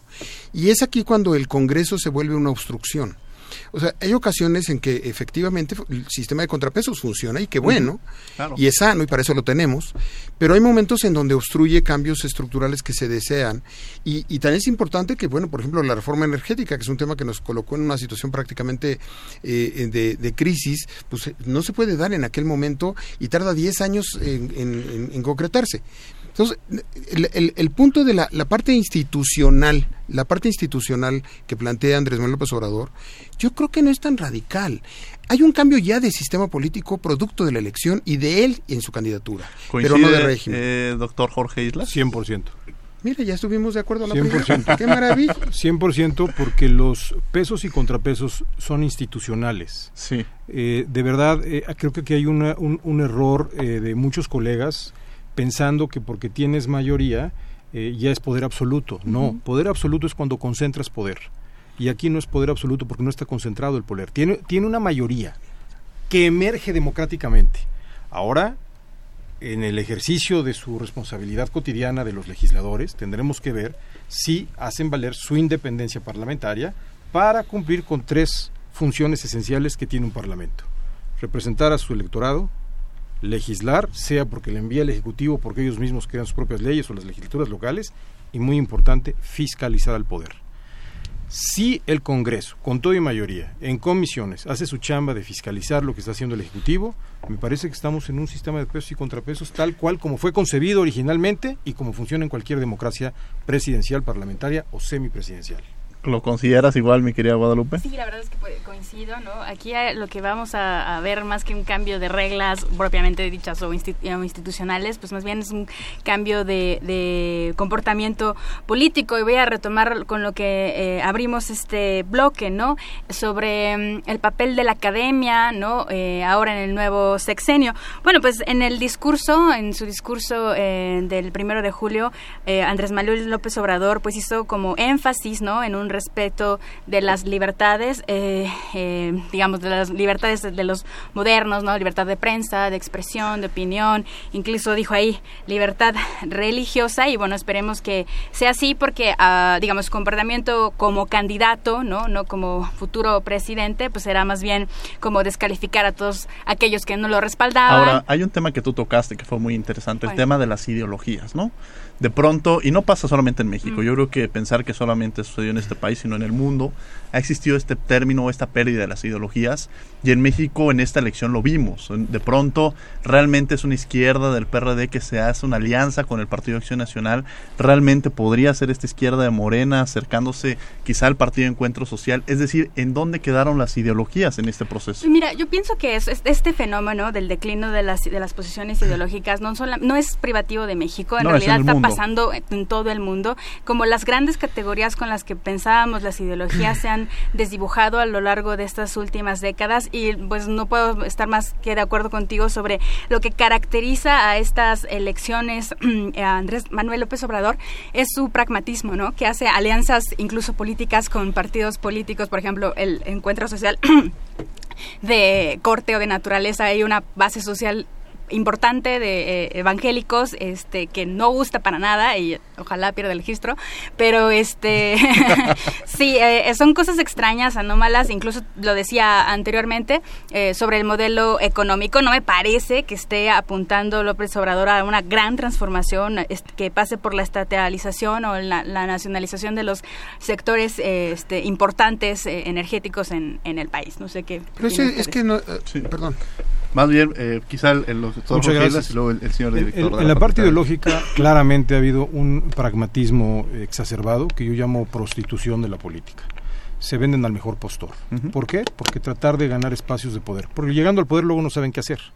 Y lo, lo que hemos visto es que ha habido coaliciones electorales que logran determinadas elecciones. Pongo el ejemplo de Oaxaca con Gabino Cue este, logró una coalición interesante, generó una gran expectativa y lo único que hizo fue repetir lo que hacían otros, pero con otros colores. Entonces, lamentablemente, esta prostitución de la política enterró a las ideologías, al menos en el escenario nacional.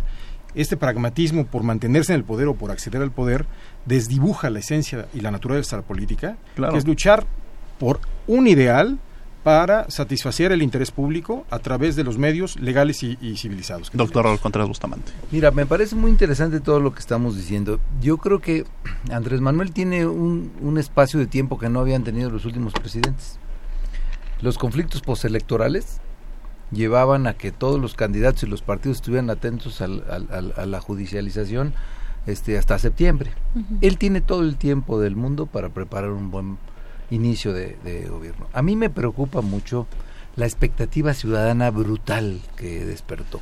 Casi te quiero decir que, lo, que muchos de los que lo apoyaron, este, el día 2 de diciembre le van a empezar a pedir cuentas y resultados en los medios, este, la ciudadanía.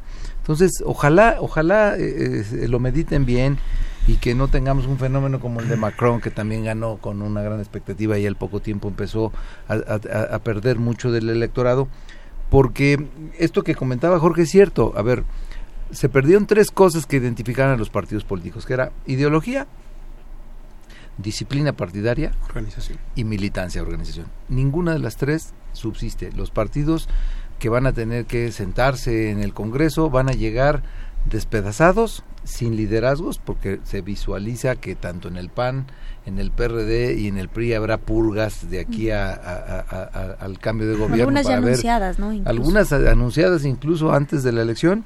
Y, y, veremos si todos los, los parlamentarios que llegan eh, eh, eh, tienen el elemento que, que, nos faltó decir, Jorge, que era la disciplina parlamentaria.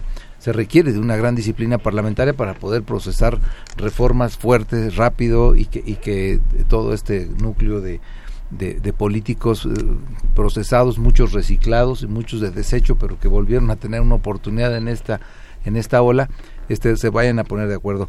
Eh, la academia pues tendrá un papel importante, hay que recordar que cuando, como, como lo, lo, invocaban, cuando entró el presidente Lázaro Cárdenas y reformó el artículo tercero de la Constitución y puso que la educación en México tendría que ser socialista, la UNAM no estuvo de acuerdo. Y, y, hubo momentos de tensión, pero finalmente este, la academia se impuso se dijo que no se podía la educación etiquetarla, sino que era había que sobre todo en la educación superior tenía que haber universalidad de pensamiento y finalmente las cosas sí se convierten de parte de la academia de los medios en, un control al, poder, así que ojalá y, que este este tiempo que tiene el, el, próximo gobierno para procesar realmente vaya a presentar un paquete de iniciativas que tengan un consenso no solamente popular, porque eso ya lo vimos que lo tienen, sino, insisto, con los factores reales de poder. Aquí incluso retomaría es, lo primero que mencionaba Judith era este hecho que empezaron a existir una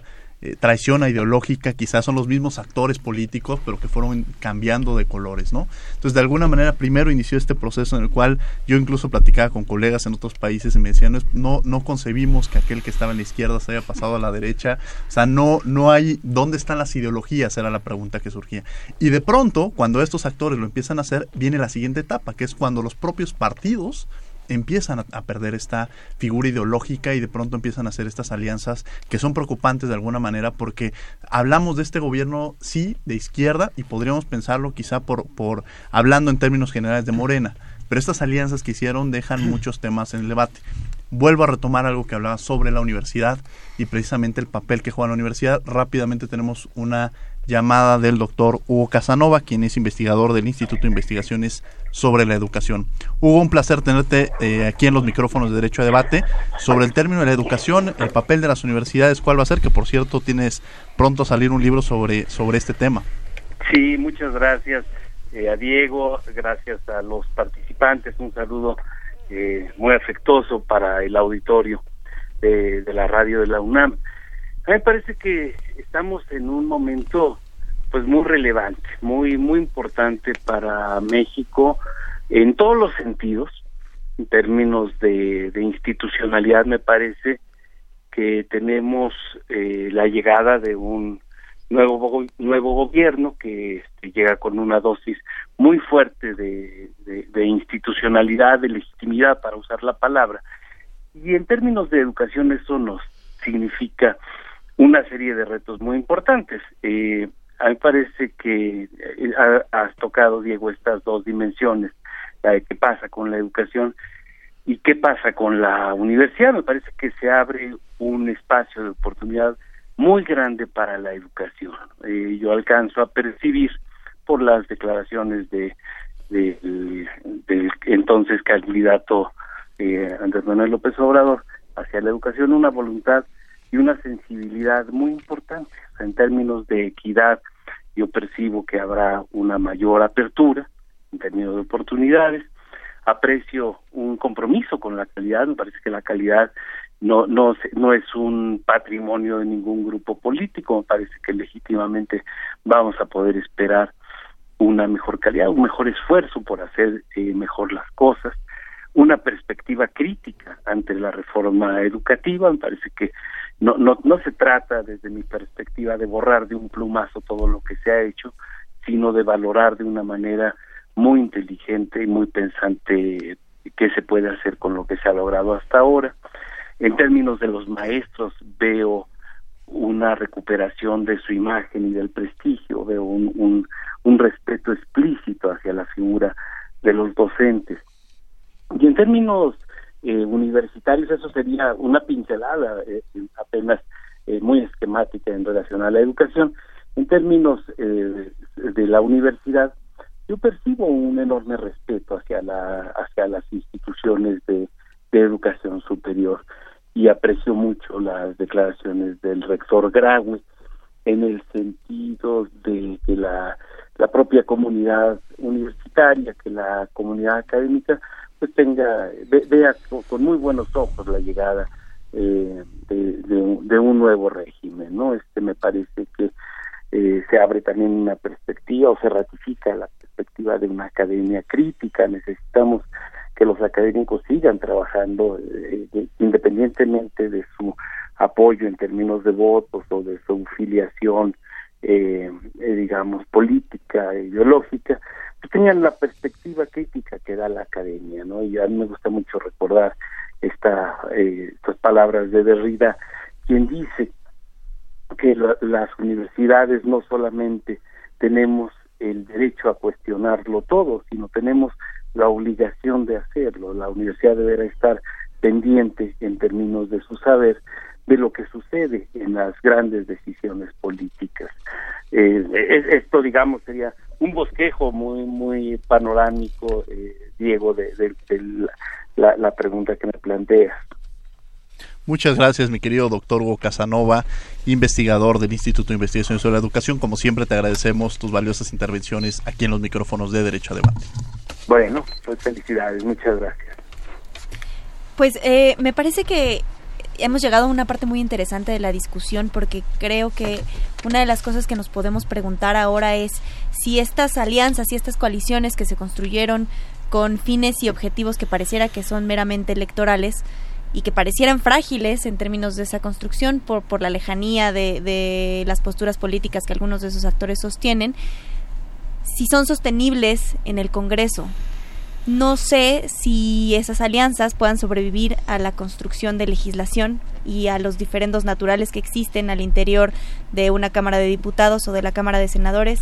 Maestro Sabino Bastidas, su opinión. Mi impresión es que mm, la fragmentación de los partidos políticos, las militancias confundidas, los transfugismos, eh, un poco eh, eh, esta virtuosa idea de los independientes que tan mal realizamos y que hay que revisar porque lo que hizo fue debilitar.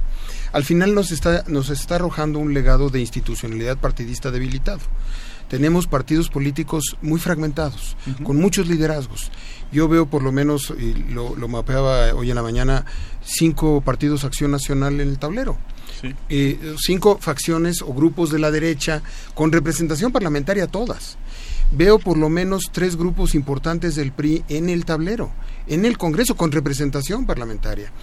Eh, Morena es una, una, una, una coalición eh, eh, cuyo cemento es Andrés Manuel López Obrador, pero adentro hay pues hay posiciones divergentes y por supuesto que esto va a obligar al debate político. Yo creo que uno de los temas de ingeniería de los próximos eh, meses y años va a ser cómo se vuelven a conformar los partidos políticos. Efectivamente hay una hay un debilitamiento de la idea tradicional de las ideologías, pero hay un en, en el mundo se está volviendo a estudiar la idea de ideología. Es decir, si existe un debate global de derechas e izquierdas. Bobbio cuando escribió el libro aquel de derecha e izquierda reivindicaba un poco ante, ante el fin de las ideologías de Bell y, de otros actores que sí es posible eh, plantearnos y que no todo es pragmatismo. En la definición de políticas públicas, cuando hablamos de libertad o cuando hablamos de justicia, ponemos el énfasis en, en formas de entender las cosas.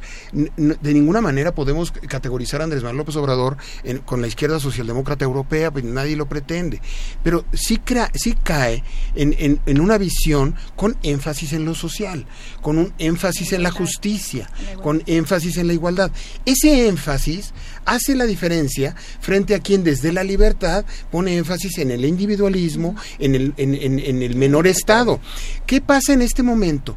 Que cuando la gente está viendo que el Estado no garantiza su seguridad y hay temas de violencia en todo el país y tenemos 250 mil muertos en dos sexenios. Bueno, la gente lo que quiere es un Estado fuerte.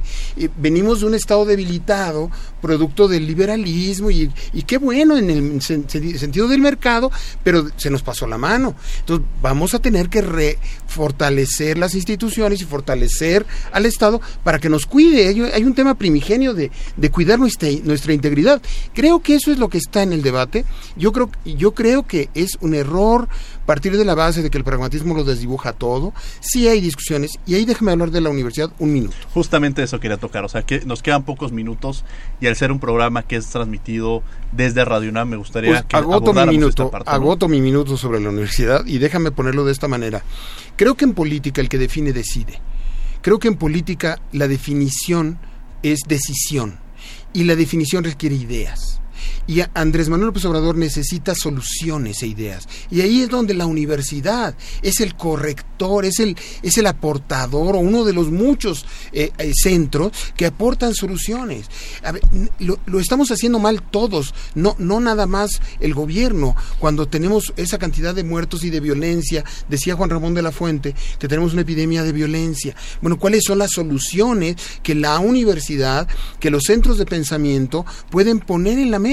Y esa aportación, ese ejercicio, ese juicio crítico, es, es, es algo permanente, pero que en una crisis como la que vive el país, requiere que los mejores talentos universitarios salgan a flote y puedan, y puedan aportarle a un nuevo gobierno eh, eh, eh, ideas, crítica, corrección, y ese, ese ejercicio dialéctico es el que finalmente constituye la política. ¿Coincide, director?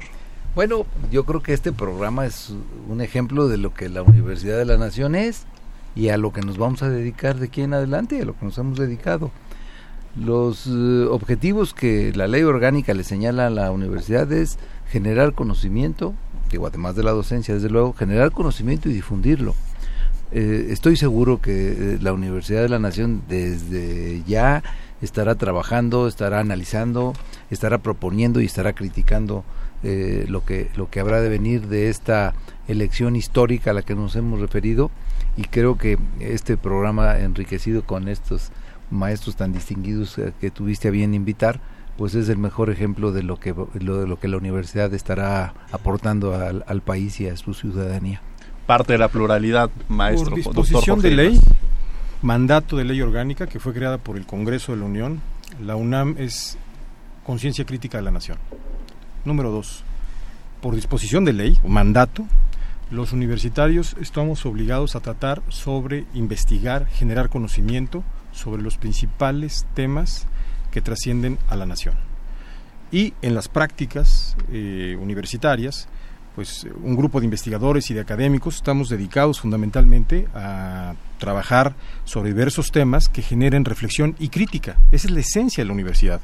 No olvidemos que también la universidad se ampara bajo la regulación del artículo tercero constitucional, en donde hay libertad de cátedra. Y en la libertad de cátedra tenemos amplia posibilidad de generar las reflexiones que pensemos que son más apropiadas desde nuestra perspectiva para generar eh, masa crítica, orientación y discusión sobre los temas de trascendencia nacional. Entonces me parece que la UNAM juega un papel fundamental. Concluyo.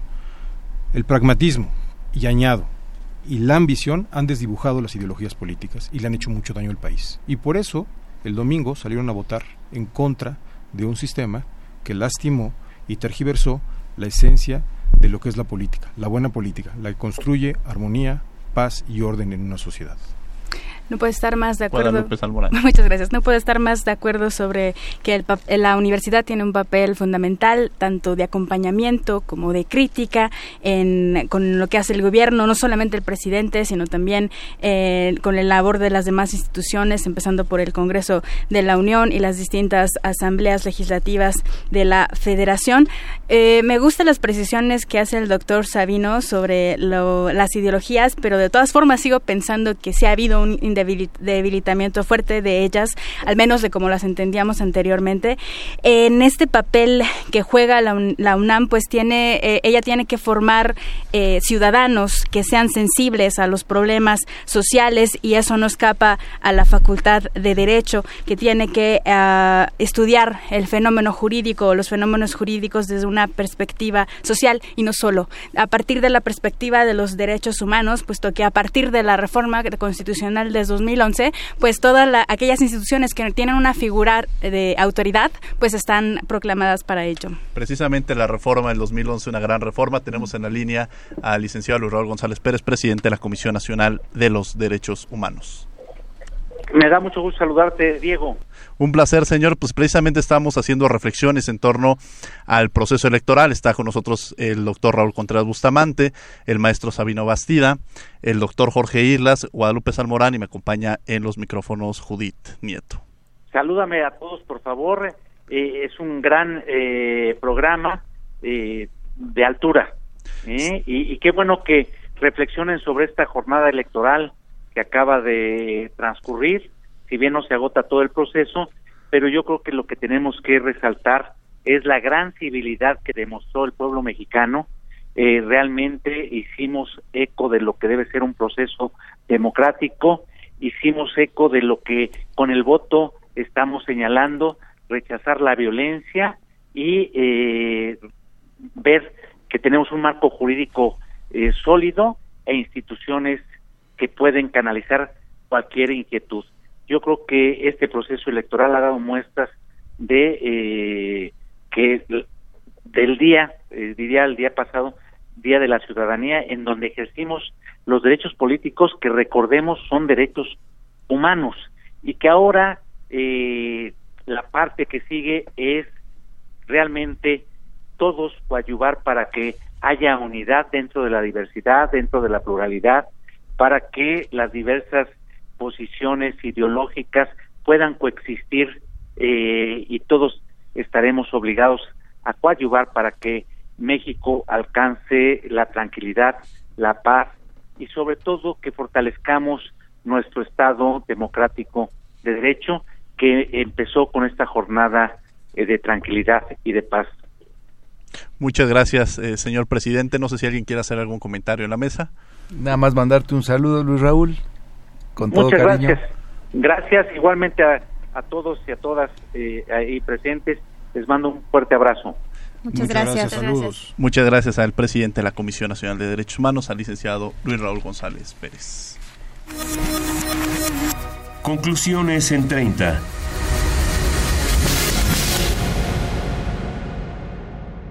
Por persona. 40 segundos. Bien, regresamos después de haber escuchado el posicionamiento de precisamente licenciado Luis Raúl González Pérez, presidente de la Comisión Nacional de los Derechos Humanos, y regresamos con Guadalupe Salmorán, que nos quedan para conclusiones. Sí, claro, nada más re- redondeo la última idea. Este, en la perspectiva de los derechos humanos, la UNAM tiene, sobre todo la Facultad de Derecho, una tarea importante que desempeñar, y es que hay como, hay que aclarar que hay como dos visiones de Estado fuerte, ¿no? Aquel que apela por la mano dura y aquel que se basa más bien por el fortalecimiento de los derechos humanos y la división de poderes. Muchas gracias, eh, maestro Sabino Bastida. La gran oportunidad que estamos viviendo, tiempos apasionantes. México está viviendo un momento de plenitud democrática que vale mucho la pena apreciar y justipreciar. Eh, entender que la llegada de un hombre a la presidencia, eh, el, el primer cambio de actitud consiste en reconocer que la llegada de un hombre al poder no es el cambio. La llegada del hombre, de un hombre al poder significa un liderazgo, significa el inicio de una nueva etapa, pero todos tenemos una responsabilidad y lo último que podemos hacer es someter a ese hombre, a ese individuo, a una sobrecarga que lo vuelva, que lo, que lo lleve al fracaso necesariamente, porque una persona no puede llevar en sus hombros la responsabilidad de 120 millones de mexicanos. Maestro Jorge Islas, para concluir. Bueno, primero agradecerte, Diego, la invitación a este programa. Fue un lujo participar con la doctora Guadalupe Salmorán, con el doctor Raúl Contreras y con mi amigo Sabino Bastidas. Muchas gracias. También con la doctora eh, Alejandra Nieto. Y concluyo diciendo, se presenta una nueva ventana de oportunidad para nuestra democracia y yo creo que hay condiciones para impulsar los cambios que el país necesita a fin de que logremos consolidar en el mediano plazo. No van a ser cambios ni fáciles ni pronto son procesos que llevan su tiempo, pero si se dan y se dan bien, ventana de oportunidad para que México alcance a desarrollar plenamente su sistema democrático, la consolidación de un sistema democrático y muy importante, pues tener mejores condiciones para nuestro desarrollo y nuestro entorno en lo social, en lo cultural y en lo económico. Me parece que es una gran oportunidad, le doy voto de confianza a esta nueva ventana de oportunidad. Muchas gracias al doctor Jorge Islas. Doctor Raúl Contreras Bustamante. Pues saludar el ejercicio democrático y el momento que estamos viviendo, el hecho de que el enojo ciudadano, la frustración ciudadana, el miedo a todo lo que hemos estado padeciendo se haya traducido en una jornada electoral pacífica, ejemplar, histórica, creo que es algo que a todos nos tiene que llamar a la reflexión y entender cuál es el mandato de la ciudadanía. Eh, yo creo que todos tendremos que trabajar para que el nuevo gobierno le vaya bien, porque finalmente si le va bien al gobierno le va eh, le va bien a México y desde la Facultad de Derecho yo saludo este programa que conduces tan atinadamente, que conducen ustedes Muchas también y, y saludo que, que tenga esta calidad de académicos la facultad y estaremos siempre atentos a estar generando el conocimiento y la aportación y la crítica que sea necesario para que este ejercicio democrático pueda llegar a buen puerto. Muchas gracias, doctor. Guadalupe Salmorán, ¿algún comentario conclusión? Solamente para agradecer eh, la invitación y por la maravillosa conversación que hemos tenido con todos ustedes aquí. Sin lugar a dudas, el papel que va a jugar la Universidad Nacional Autónoma de México es un papel primordial desde la propia Facultad de Derecho, desde los propios micrófonos de Radio UNAM. La democracia se construye así. La democracia la construimos todo, la democracia desde la trinchera en la que nos encontremos. Efectivamente fue una fiesta, el- a pensar en el domingo.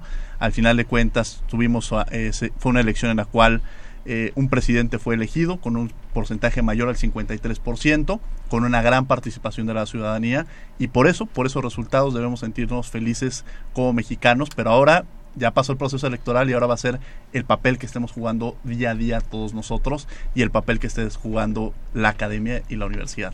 Judith, para concluir. Sí, muchas gracias Diego. Pues eh, encantada con esta mesa, he aprendido muchísimo, me quedo con varias reflexiones. Por un lado, y de acuerdo con ustedes, creo que México tiene instituciones fuertes e instituciones consolidadas que eh, no serán puestas en riesgo por los resultados de una elección, porque además creo que también los actores que llegaron llegan eh, eh, en las condiciones en las que reconocen que este es el país que existe ahora y que todos queremos construir hacia adelante. Estoy convencida, por supuesto, también del papel de las universidades, los centros de, investigación, por supuesto también de la prensa responsable y de los ciudadanos que se involucren. Me quedo con la reflexión de que hace falta y no hemos logrado en muchos años movilizar a ese 40% de ciudadanos que de alguna manera no logran tener eh, las, los incentivos y el interés de participar en las elecciones. A lo mejor no le estamos hablando correctamente a, una parte de la población.